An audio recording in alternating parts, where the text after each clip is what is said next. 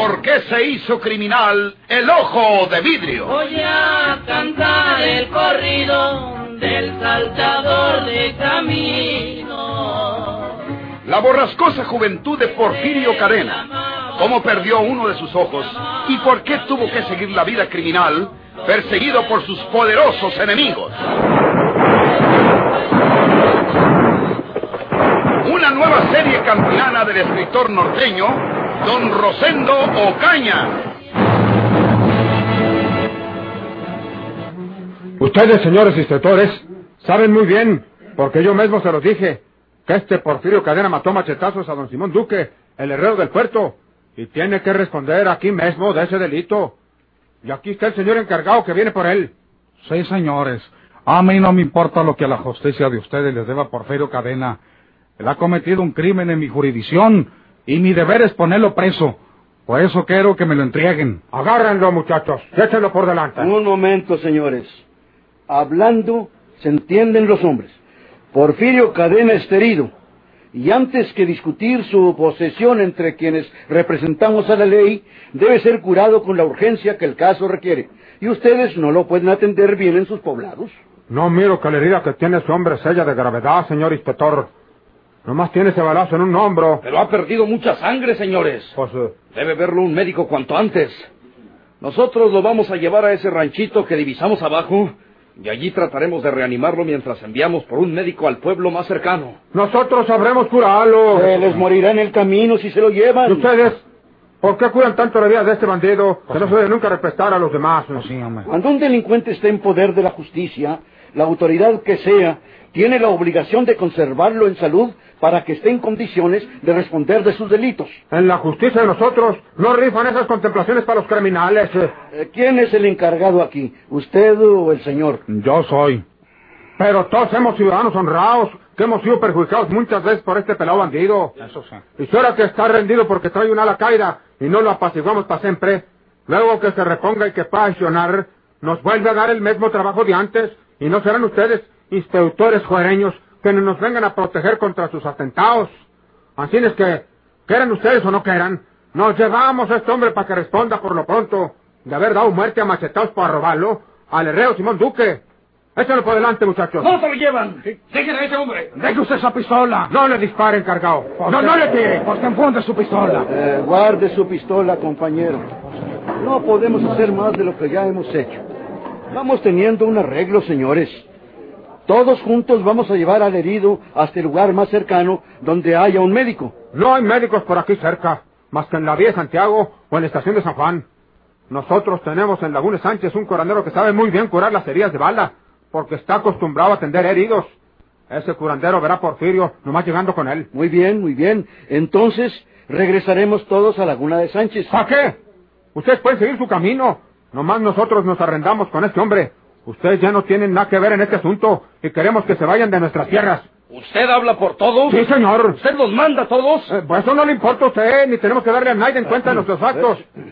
No dirá usted que soy un abusador cualquiera, porque hace un momentito lo iba a matar el encargado cuando usted peló su pistola y yo le ordené que no disparara sobre usted. Entonces sí sirvió que mandara yo, ¿verdad? Ahora no le cuadra que yo mande aquí. Sepan ustedes, señores inspectores, que en nuestros ranchos no es igual que en las ciudades de ustedes. Comprendan las cosas y déjenos arreglar este asunto a nuestro modo. Usted llévese a Porfirio, señor encargado. No se lo estoy mandando. Nomás le recuerdo su obligación.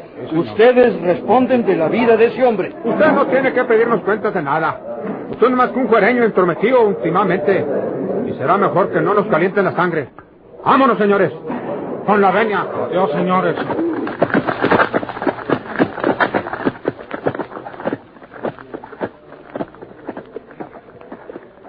Siquiera saben disimular sus verdaderas intenciones, ¿eh? No llegarán con él a Laguna de Sánchez, compañero. Lo van a matar o a colgar por el camino antes de llegar. Yo conozco bastante la justicia de estos torbos rancheros de la sierra. Acuérdese que San Luis es estado colindante con Nuevo León y que solo nos separa esa serranía por estos rumbos. A estos hombres, mangoneados por ese hacendado impulsivo, no les importa la condición lastimosa de Porfirio Cadena. Cuando ese señor Cueva les diga que le echen la soga al cuello, obedecerán. Y para cuando otras gentes puedan transitar por esos caminos, levantarán sus ojos para contemplar a un hombre pendiendo de la alta rama de un árbol. ¿Qué podemos hacer? Nosotros solo trajimos de la villa de Santiago tres policías mal armados y que apenas tuvimos a Porfirio Cadena en nuestro poder, desaparecieron sin avisarnos. Nadie de estas tierras nos ayudaría a pelear contra esos hombres. Lo único que nos resta a nosotros, pues, eh, es echar, eh, pues, un galope hasta la villa de Santiago y poner el caso en conocimiento del juez encargado de esta fracción judicial. Para entonces ya estará muerto Porfirio Cadena. ¿Y cómo evitarlo? Ya sé que no es posible. Vamos pues a Villa de Santiago.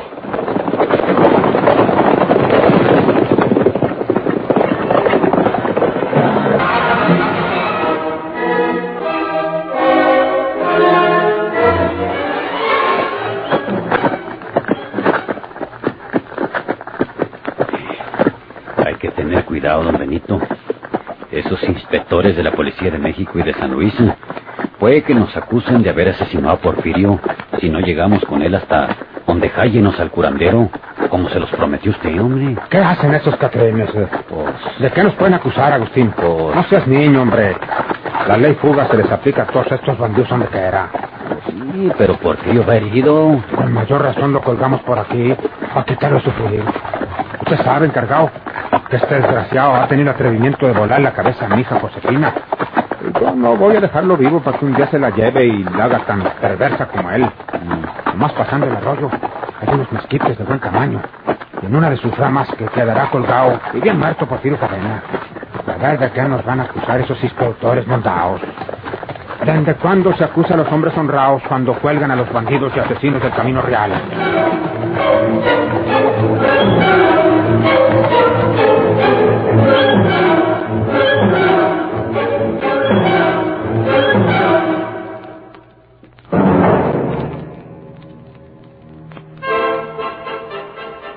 Porfirio apenas podía sostenerse sobre la montura. Uno de aquellos hombres, cabalgando cerca de él, cuidaba del caballo y de que no se cayera de la silla.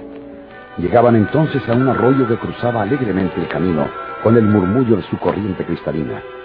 Instintivamente, los caballos se detuvieron a beber. Porfirio abrió los ojos. Era admirable su constitución física. Agua. Agua. Quiero beber agua. Cuidado, Catarino. No se vaya a caer del caballo. Denle en agua hasta que se arte por última vez. Uno de ustedes, agarre agua con el mismo sombrero de Porfirio y denle a beber. Después, eh, tiren el sombrero, porque ya no lo va a necesitar el otro mundo.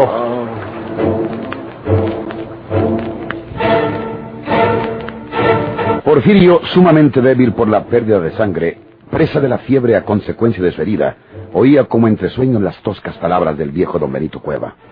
Luego de beber el agua en su propio sombrero, apenas pudo ver cómo lo lanzaban a la corriente del arroyo y se iba flotando.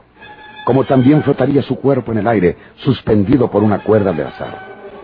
La caravana de rancheros cruzó el arroyo y siguió su camino lentamente.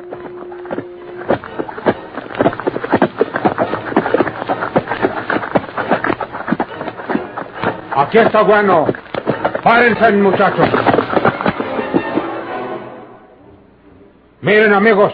Ahí está ese mezquite con la rama atravesada. Echen una riata por arriba y no se molesten en bajar del caballo ese bandido. Desde arriba, jálenlo con la riata hasta que quede colgado. Y no nos iremos de aquí hasta que estemos seguros que se quedó bien muerto. ¡Ahora! ¡No perdamos tiempo! Obedezcan, señores. Ni modo. Aquí perdí. Como cuando gané.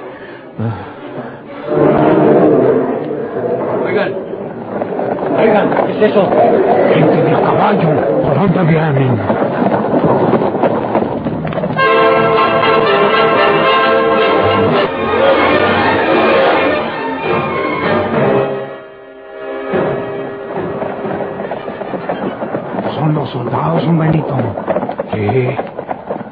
Vale que sellen los soldados, tú.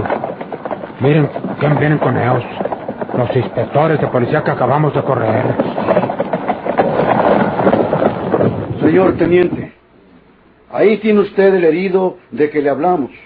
Nosotros conferenciamos por teléfono con el comandante de ustedes para que los enviara aquí con objeto de capturar a este hombre, que es Porfirio Cadena, responsable de numerosos delitos del orden criminal y prófugo de la justicia.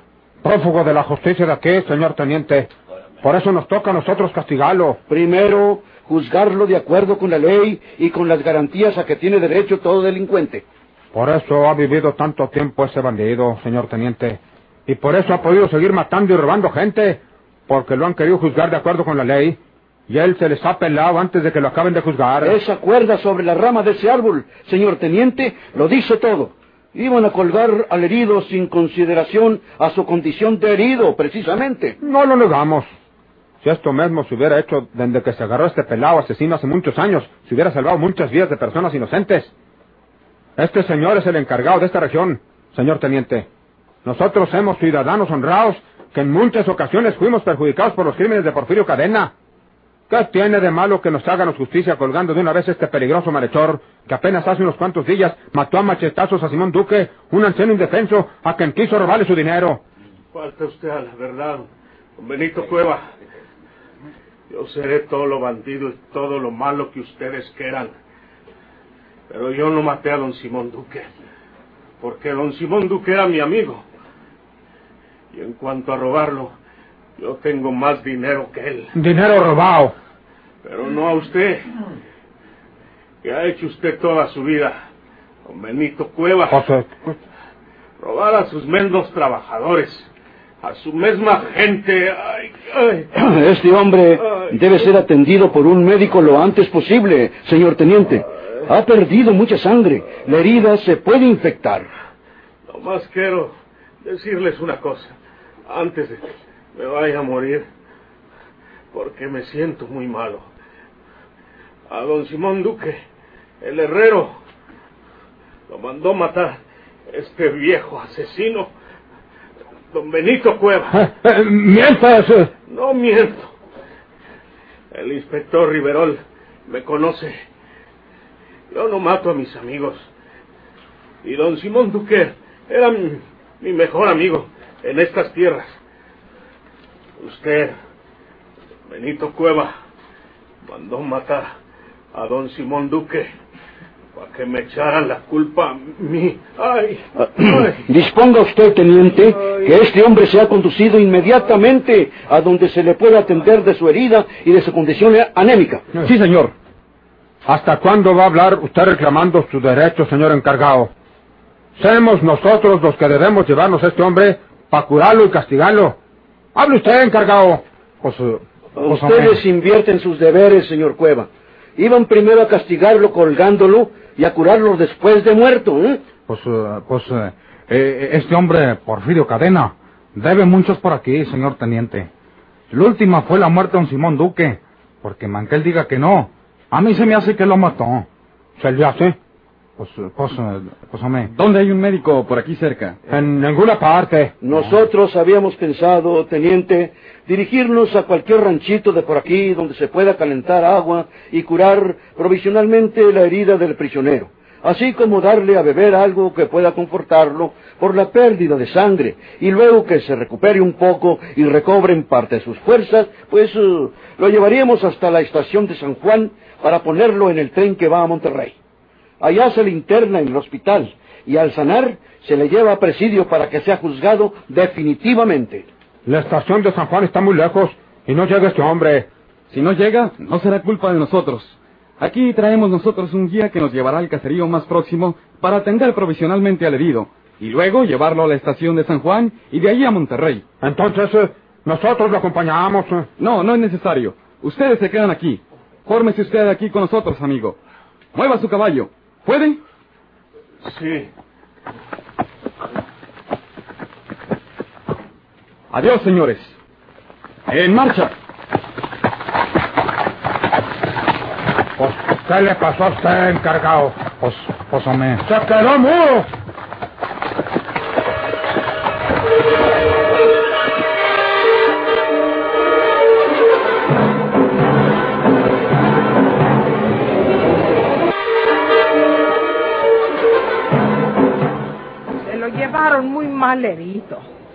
No es que la herida que le dieron sea grave, pero perdió mucha sangre y para estas horas tendrá fiebre. Y lo peor es que el papá de usted, señorita Josefina, puede que quiera acabarlo de matar.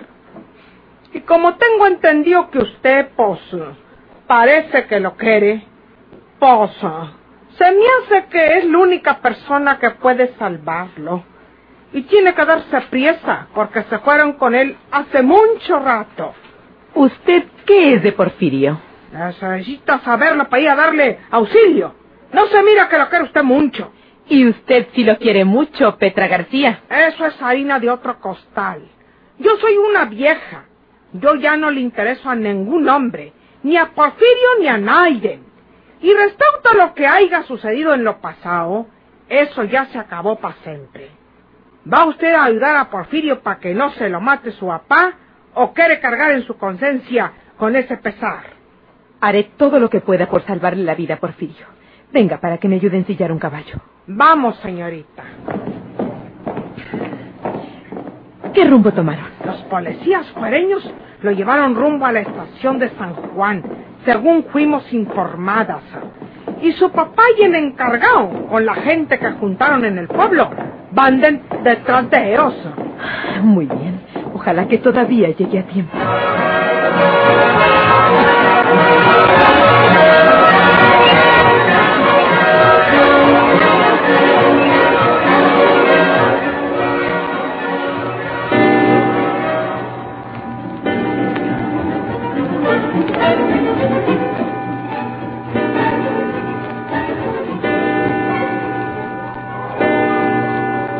En el ranchito llamado El Barrial, la noche sorprendió a los custodios de Porfirio Cadena. Allí se le curó la herida en forma rudimentaria, pero muy oportuna. Se le hizo beber un jarro de leche tibia y se le acostó para que descansara. Los inspectores Riverol y Castillo, así como el teniente y sus soldados, se diseminaron por la ranchería, siempre en torno del jacal donde se hallaba Porfirio Cadena. No se mueva mucho, porque se lastima el brazo herido, señor. Ahorita vengo. Juan la rueda trae una tina de agua para poner café. Ah, sí. ¿A dónde va usted, señora? Juan Arroyo, a traer esta tina de agua para poner café. ¿eh? Siquiera para que tomen ustedes un trago de café. ¿eh? Bien pensado. Se lo agradecemos mucho, señora. Ahorita vengo.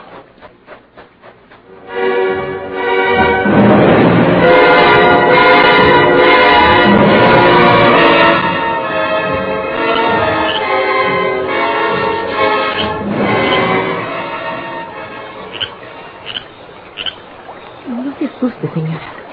Necesito hablar con usted unas palabras respecto al herido que tienen en su casa. Yo soy Josefina Cueva, hija de Benito Cueva, el de Laguna de Sánchez. Usted debe conocerlo. Sí, ¿qué quiere usted? Quiero salvar al herido.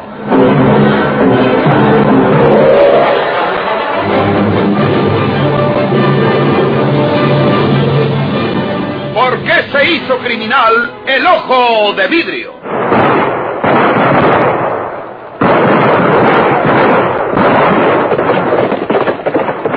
Muchas gracias por su atención. Sigan escuchando los vibrantes capítulos de esta nueva serie rural. ¿Por qué se hizo criminal el ojo de vidrio? se disfrazaba de arriero para asaltar los poblados. Burlándose del gobierno, mataba a muchos soldados, nomás blanqueaban los cerros, oscuros en calzona.